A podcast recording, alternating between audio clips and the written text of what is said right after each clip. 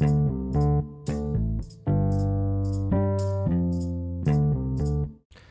い。おはようございます。タイムスキップの萩原です。皆さんいかがお過ごしでしょうか？ということで、今日は12月の22日になりました。はい。えーこのチャンネルでは、えっと、2020年10月に起業したタイムスキップの萩原が、えー毎日スキップしながら生きていけるように、日々の奮闘の中で得られた、えビジネスに役立つ情報なんかを、え皆様と共有したいと思って始めた番組でございますというところで、えっ、とですね、今日はですね、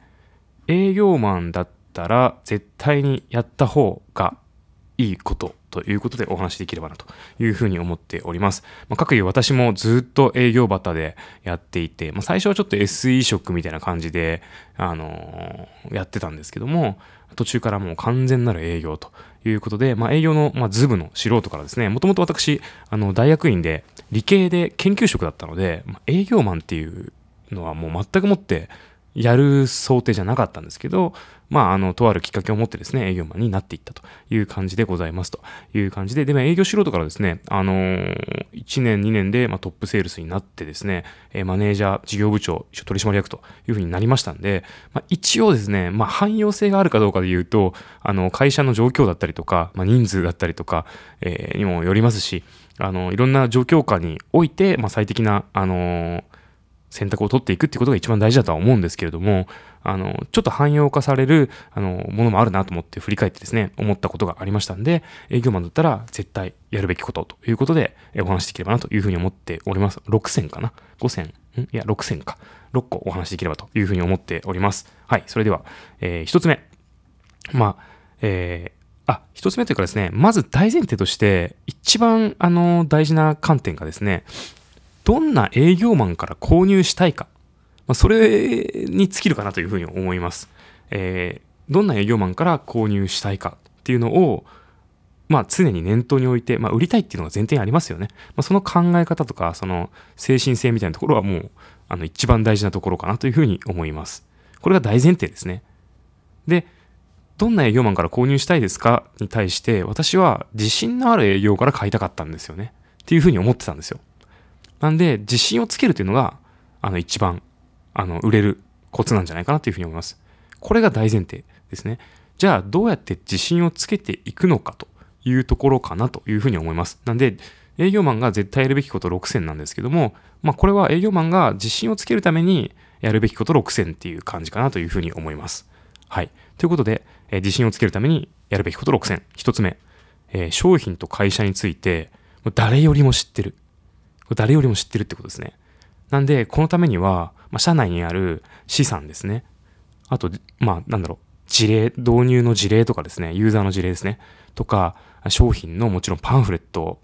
から、えーホームページに書いてある内容とか、過去の商談のログですね。とか、会社の成り立ち、会社の、えー出来上がった背景だったりとか、社長の考え方だったりとか、ビジョンとかミッションとかバリューとかですね。もうとにかく商品と会社について、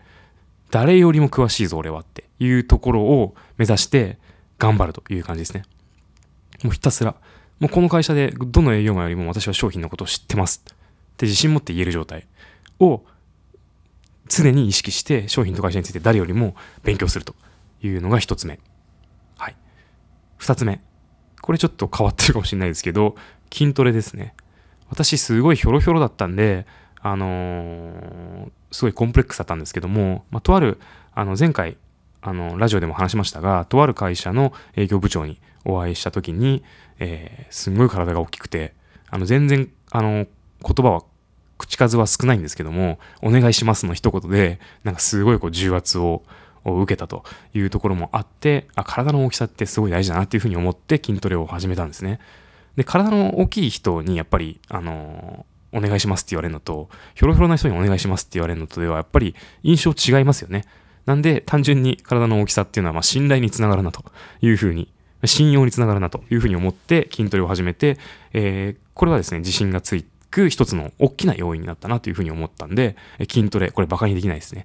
で、筋トレするとですね、前も話しましたが、タイムマネジメント力につながったりですとか、まあ、食事の知識が入ってきますんで、健康になるんですよね。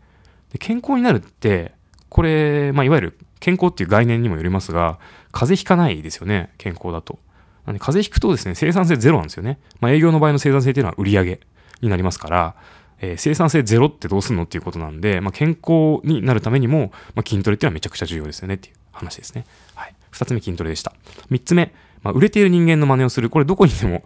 書いてあることかもしれないんですけど、まあ、これやっぱ一番重要なのかなというふうに思いますね。あの、TTP ってですね。徹底的にパクれってやつですね。もう TTP をひたすらやるっていう感じです。まあ、その人の、じゃどのレベルでやるかというと、もうその人が何時に起きてて、その人が昼ご飯何食べてて、その人はの口調とか口癖はどんな感じで、女性の好みはどんな感じなんだろうとか、まあ女性であれば男性の好みはどんな感じなんだろうとか、あでどんな時に、どんな風に考えていて、どういう風に対応するのかっていうのをもう一挙手一動、Excel の使い方とか、Excel の資料の、えー、なんだろう、スキルのレベルはどの程度なのかとか、階段の降りる速度はとか、ご飯の食べる速度はとか、もう本当にもうそのレベルで、徹底的に真似する。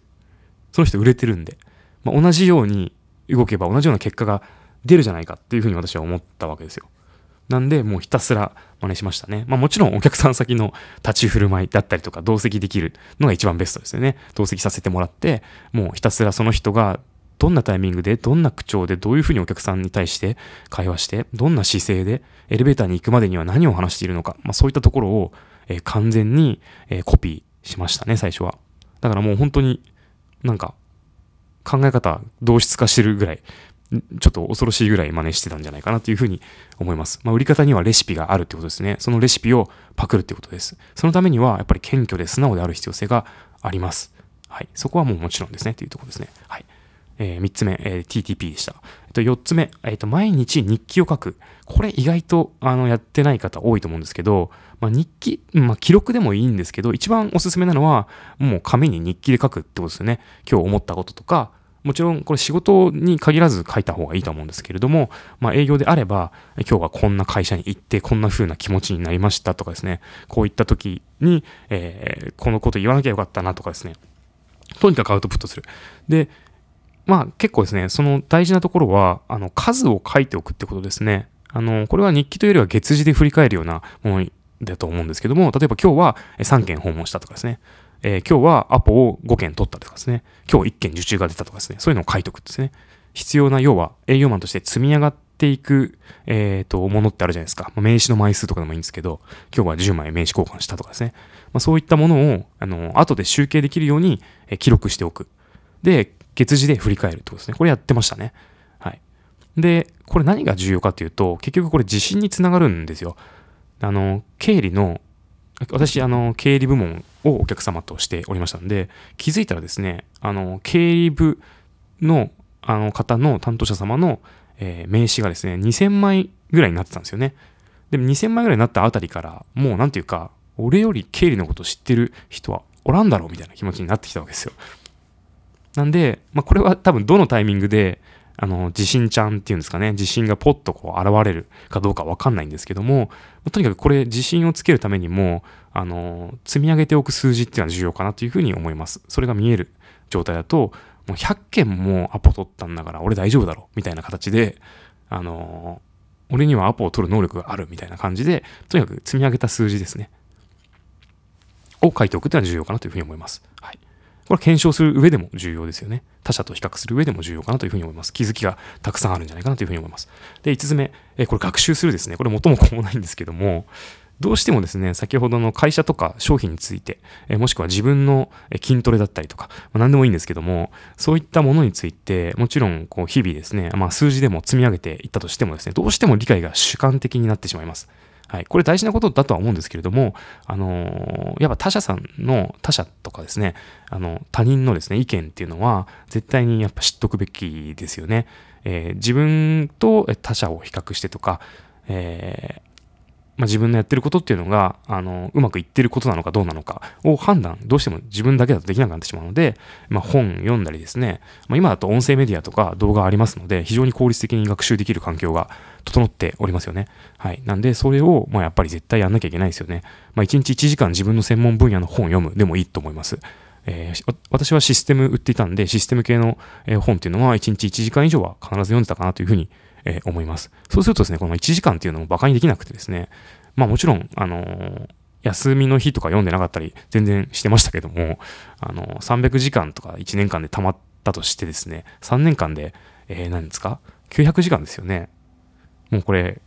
やってない人と比べるともう、歴然の知識量の差ができるわけですよ。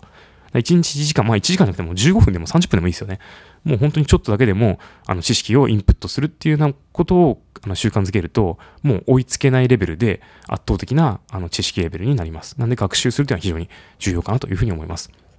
で、6つ目、えー、これ継続ですね。はい、これ石の上には3年とかっていうあの慣用句ありますけども、あの別に3年やる必要性はないかなというふうに思うんですが、まあ、少なくとも、えっと、毎日日記を書いたりとか、筋トレしたりとかっていうのは、1、2ヶ月では結果が感じられないかなというふうには思っています。これはもう人の、なんだろうな、サイクルだったりするんですかね。ちょっとわかんないですけど、まあでも早い人で3ヶ月とか、まあ1、2年はやった方がいいのかなというふうに思ったりはしますね。何かこう結果を出したいんであればですね。ただまあ別に早い人は3ヶ月でも、あの、ただ1日2日でっていう話ではないかなというふうに思うので、まあ少なくとも私のおすすめは、まあ1、2年はやっぱ続けてみないと、結果にはなかなかつながらないというか自分の力にならないかなというふうに思っているところがありますので、あのー、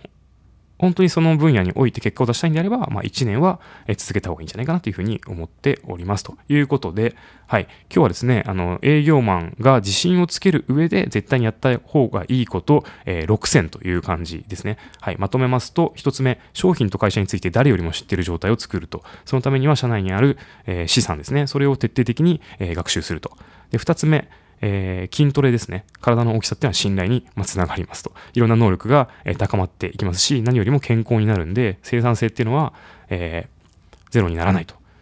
いう感じですね。で、3つ目、売れている人間の真似をする。まあ、TTP の徹底ですね。はい。あの、売れてる人間、ハイパフォーマーを、の、もうあらゆる部分の考え方や動作